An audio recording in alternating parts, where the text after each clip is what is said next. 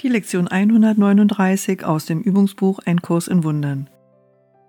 Ich will die Sühne für mich akzeptieren. Hier ist das Ende der Wahl, denn hier entscheiden wir, uns so zu akzeptieren, wie Gott uns schuf. Und was ist Wahl außer Ungewissheit dessen, was wir sind? Es gibt keinen Zweifel, der nicht hier seine Wurzel hätte. Keine Frage gibt es, die nicht diese eine widerspiegelt. Es gibt keinen Konflikt, der nicht die eine simple Frage nach sich zieht. Was bin ich? Wer aber könnte diese Frage stellen, wenn nicht einer, der es abgelehnt hat, sich selber wiederzuerkennen? Nur Weigerung, sich selber anzunehmen, könnte die Frage aufrichtig erscheinen lassen. Das Einzige, was von jedem Lebewesen sicher erkannt werden kann, ist, was es ist. Von diesem einen Standpunkt der Gewissheit aus schaut es auf andere Dinge, die so gewiss sind wie sie selbst. Ungewissheit darüber, was du unausweichlich bist, ist Selbsttäuschung in einem derart weitem Umfang, dass ihr Ausmaß kaum zu erfassen ist. Zu leben und dich nicht zu erkennen heißt, dass du wirklich tot zu sein glaubst. Denn was ist das Leben, wenn nicht du selber sein und was außer dir könnte stattdessen lebendig sein? Wer ist der Zweifler? Was bezweifelt er? Wen fragt er? Wer kann ihm Antwort geben? Er stellt lediglich fest, dass er nicht er selber ist, und da er etwas anderes ist, wird er daher zu einem, der fragt, was dieses etwas ist. Dabei könnte er gar nicht am Leben sein, wenn er die Antwort nicht kennen würde. Wenn er fragt, als ob er nicht erkennen würde, so ist dies nur ein Zeichen, dass er das Ding nicht sein will, das er ist. Er hat es akzeptiert, weil er lebt.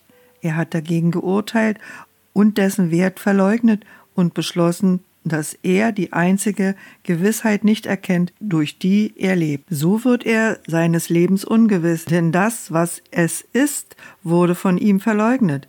Diese Verleugnung ist es, wofür du die Sühne brauchst. Deine Verleugnung hat nichts an dem geändert, was du bist, aber du hast deinen Geist gespalten in das, was die Wahrheit erkennt und was sie nicht erkennt. Du bist du selbst, daran besteht kein Zweifel, und dennoch zweifelst du daran, aber du fragst nicht, welcher Teil von dir wirklich an dir zweifeln kann. Er kann nicht wirklich ein Teil von dir sein, der diese Frage stellt, denn er fragt einen, der die Antwort kennt. Wäre er Teil von dir, dann wäre Gewissheit unmöglich. Die Sühne hilft der merkwürdigen Idee ab, dass es möglich ist, dich selbst in Zweifel zu ziehen und dir dessen unsicher zu sein, was du wirklich bist. Das ist der Abgrund der Verrücktheit. Und dennoch ist es die universelle Frage der Welt. Was anderes bedeutet das, als dass die Welt verrückt ist? Warum ihre Verrücktheit mit ihr teilen, in der traurigen Überzeugung, dass das, was hier universell ist, wahr ist? Nichts, was die Welt glaubt, ist wahr. Sie ist ein Ort, dessen Sinn und Zweck es ist, ein Zuhause zu sein, wohin die, die behaupten, dass sie sich selber nicht erkennen, kommen können, um zu fragen, was sie sind. Und sie werden so lange wiederkommen, bis die Sühne angenommen ist und sie lernen, dass es unmöglich ist, dich selber anzuzweifeln und dessen nicht bewusst zu sein, was du bist.